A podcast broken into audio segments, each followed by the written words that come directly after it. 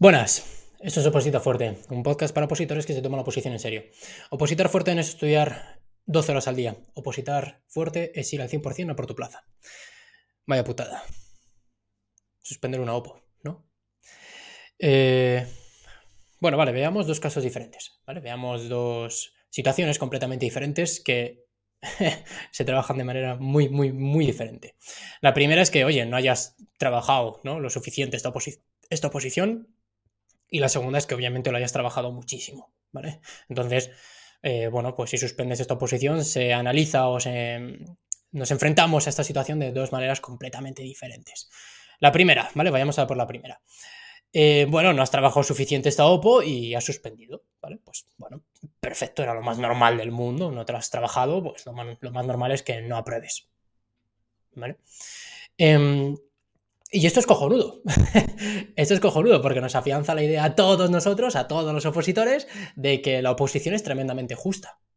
Una, oposición es un sistema eh, mm, en un 95% de las veces es bastante justo. ¿Por qué? Pues porque ganan los mejores. Y ya está, gana la gente que se lo ha currado. O sea, en una oposición, si hay 100 plazas y quedas el 105, es porque ha habido 104 personas mejor que tú. Así que ya está, es cojonudo.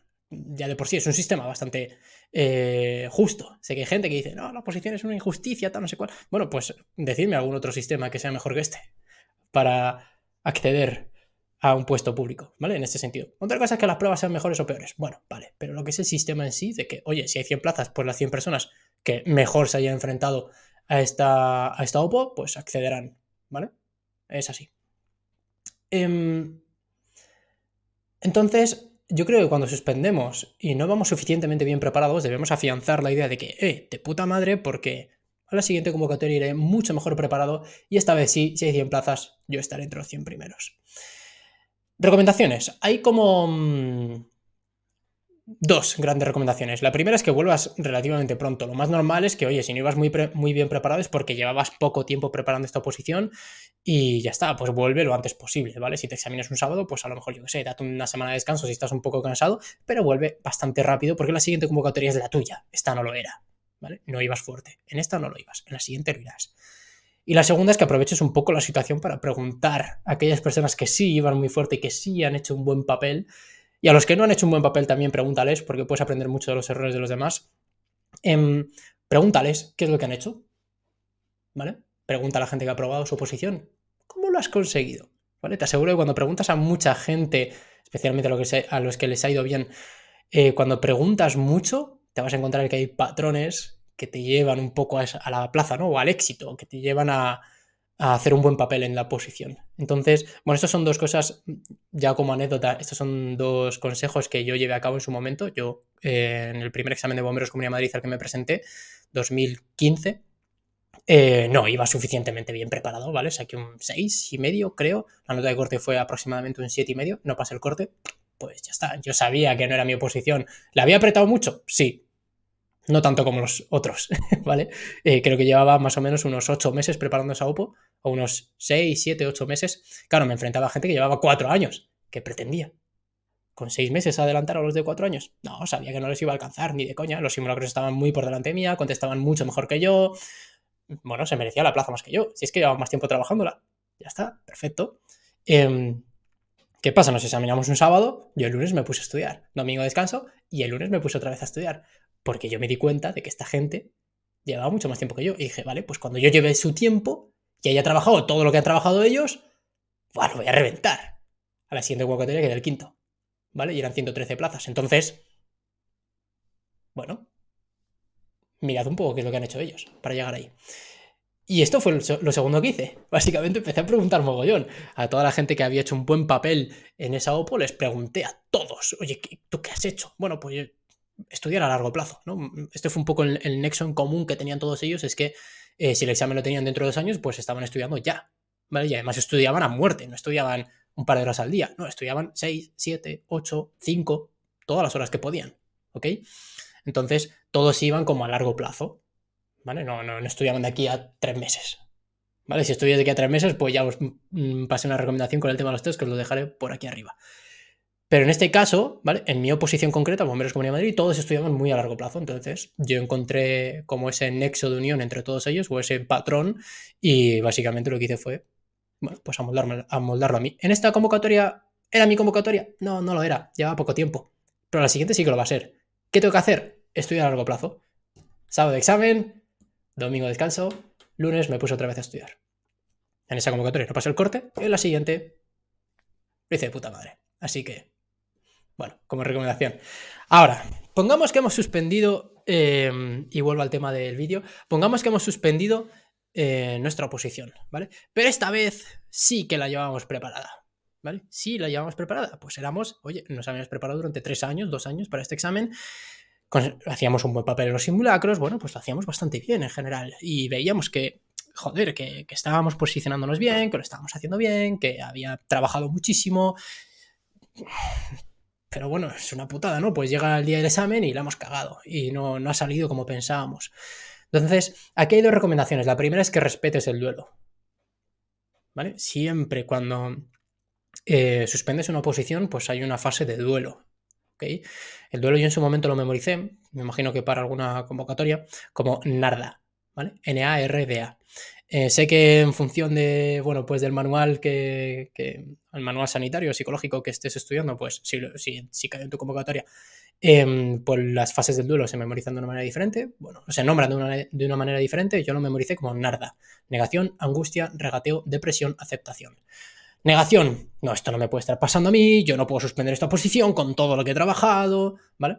Angustia, joder, ¿cómo se lo voy a decir a mis padres? Es que encima, es que tal, no sé cuál, ¿vale? Es como una sensación muy, muy de angustia. Luego el regateo, ¿no? No, pero es que la pregunta 13, es que eso está mal, porque según el manual, por la página 347, seguro que es impugno, además, no, no, esto, vamos, lo voy a denunciar y van a caer, van a tirar la oposición abajo y demás. Esto yo creo que todos hemos vivido eh, estas sensaciones, ¿no? Depresión, pues bueno, no hace falta que te lo explique, ¿vale? Y luego está la aceptación, cuando te das cuenta de que, bueno, efectivamente, pues has suspendido una posición. Em, ¿Y ahora qué? ¿Vale? Em, cuando suspendéis una oposición vais a ver que pasáis estas cinco fases prácticamente todos. Y si en algún momento esto se lo hablé a un, buen amigo en su momento. Si en algún momento veis que vais muy rápido hacia la quinta fase, es decir, venga, si he suspendido, ¿cuál es lo siguiente? ¿No? Pues no estéis respetando el duro. ¿Vale? Hay gente que, por ejemplo, suspende un examen que llevaba mucho tiempo preparándolo un sábado, pero que además que llevaba mucho tiempo preparándolo, ¿vale? Y el lunes están como ya mirando la siguiente convocatoria y van como, pa, pa, pa, no, venga, la siguiente, la siguiente. No estás respetando el duro. ¿Vale? Si no lo respetas ahora, en algún momento saldrá. Y dentro de un mes, eh, de repente un día estarás depresivo o en un día estarás jodido o de repente te pondrás a llorar. Bueno, es que no respetas el duelo. El duelo hay que respetarlo. Cuando suspendes una oposición y tienes un dolor, ¿vale? Es decir, si lo has preparado poco tiempo, pues no tendrás, no tendrás duelo o, lo tendrás súper cortito. Pero cuando llevas tres años preparando una OPO y la suspendes, obviamente hay un duelo. ¿Ok? Entonces, la primera recomendación para este tipo de personas o para este tipo de situaciones es que respetes el duelo. Negación, angustia, regateo, depresión y aceptación. Y aquí la segunda fase. Una vez has aceptado que has suspendido, em, mi recomendación es que hagas un trabajo de análisis. ¿Vale? De, bueno, pues, ¿qué ha pasado? Si también ibas, ¿Por qué has suspendido? Mucha gente pasa el duelo y rápidamente se pone otra vez a opositar, ¿vale? Porque no quiere hacerse las preguntas incómodas. Pero es que si no nos hacemos estas preguntas, si no nos hacemos las preguntas incómodas, no va a haber ningún tipo de aprendizaje detrás de un suspenso. Y nuestro objetivo ahora, una vez hemos suspendido y una vez hemos pasado el duelo, es hacer este suspenso productivo. Es decir, bueno, ya está, hemos suspendido. Ya hemos pasado la negación, ya hemos pasado la angustia, ya hemos pasado el regateo, depresión, aceptación. Ya hemos suspendido. ¿Qué cojones puedo aprender de todo esto? Para que la siguiente vez no me pase. Y es aquí cuando hay que hacerse las preguntas incómodas. Y analizar durante unos días, tómate el tiempo que necesites, durante unos días, qué cojones ha pasado y por qué coño ha suspendido. Y hasta que no te hagas estas preguntas, no vas a identificar realmente por qué has suspendido, ¿ok? Y no vas a aprender una mierda. ¿Vale? Entonces, recomendación para identificar em, cuáles son los motivos de los suspensos, ¿vale? Normalmente no es un único motivo, normalmente son varios. Entonces, em, mi recomendación es que utilices la técnica de los cinco porqués, ¿ok? Los cinco porqués es básicamente identificar, eh, bueno, la capa más superficial del motivo por el suspenso, el motivo por el que has suspendido, y cuando te haces cinco porqués llegas a la capa más profunda, ¿vale? la que en la que realmente tienes que trabajar. Un ejemplo. Em, capa número uno. oye, ¿por qué has suspendido? Bueno, es que no he llegado a la nota de corte. ¿Por qué no he llegado a la nota de corte? Bueno, pues porque contesté mal preguntas que me sabía. Me las sabía, pero las contesté mal. Esto es un ejemplo, ¿vale? ¿Y por qué contestaste mal preguntas que te sabías? Es que me puse nervioso. ¿Vale? Vale, ¿y por qué te pusiste nervioso? Porque es que no tenía ningún protocolo para, eh, para no estar nervioso, ¿no? No tenía ningún protocolo de actuación o no, no había trabajado el estar nervioso ante un examen, no tenía ningún tipo de protocolo. ¿Y por qué no tenías ningún tipo de protocolo? Pues porque me pareció una chorrada. Y, y aquí se puede investigar mucho más, ¿eh? ¿Y por qué te pareció una chorrada? Pues porque tienes una falta de humildad.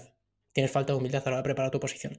¿Por qué tienes falta de humildad? Porque te piensas que eres la hostia opositando y que vas a reventar el examen. Si te pones a investigar más abajo, más abajo, más abajo, pues llegas a capas mucho más profundas. Por ejemplo, esta persona, si hubiera visto este vídeo, hubiera visto o me hubiera visto en algún directo, pues sabría que yo hablo mucho de los protocolos de examen y que son cosas que hay que trabajar. ¿Vale? Em, pero bueno, como le pareció una chorrada, porque es una persona que no, escucha, ¿no? O, no o, bueno, por los motivos que sean, no me quiero meter ahí. Em, pues resulta que ese día se puso nervioso, ese día, eh, como estaba nervioso, pues su cerebro no funcionaba de lujo, que es como tiene que funcionar el día del examen, y contestó mal preguntas que sí que se sabía y que sí que se había estudiado. Porque llevaba tres años preparando esta oposición. Y como contestó mal las tres, cuatro preguntas que se sabía, pues resulta que no pasó una nota de corte. Y como no pasó una nota de corte, se está haciendo ahora este análisis. Pero bueno, dejamos esto de lado. Si eres de estas personas que han suspendido una oposición eh, como conclusiones, y oye, no lo he llevado suficientemente bien preparado, no pasa absolutamente nada, perfecto, es un sistema justo y tiene que ser así. Si no lo llevas suficientemente bien preparado, lo justo es que suspendas y haya otros que aprueben, que sí que lo llevan bien preparado. Así que, perfecto, cuando lo lleves bien preparado, lo reventarás.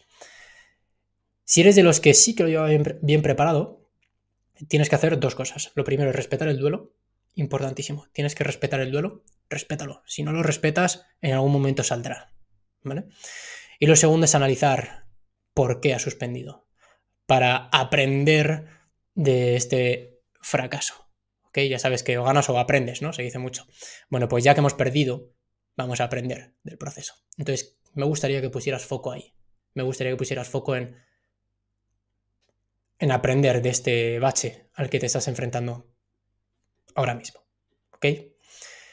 Y una vez hecho el aprendizaje, pues tocará tomar la decisión. ¿Sigo o no?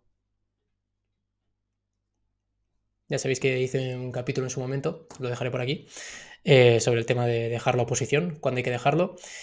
Y para mí mi, respuesta es, o sea, mi, pregunta es, la pregunta para mí es sencilla, ¿no? En este caso, ¿sigo o no? Y la pregunta que hay que hacerse es si, si eres competitivo o no. No competitivo en cuanto soy una persona muy competitiva de me gusta ganar el baloncesto, no ¿En la siguiente oposición te ves capaz de llegar siendo competente? Si la respuesta es que sí, vamos a por la siguiente. ¿Ok? Si la respuesta es que no, pues toca hacerse más preguntas y analizar más.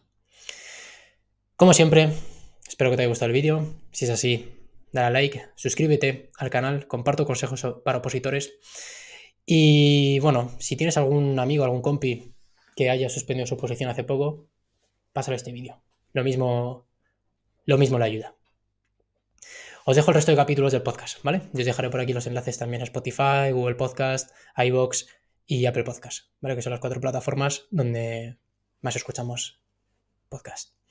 Lo dicho, un fuerte abrazo a todos, que vaya muy bien. Y si estás en, en, en alguna de las fases del duelo, mucho, mucho ánimo y rodéate de, de los tuyos. Que vaya muy bien. Chao.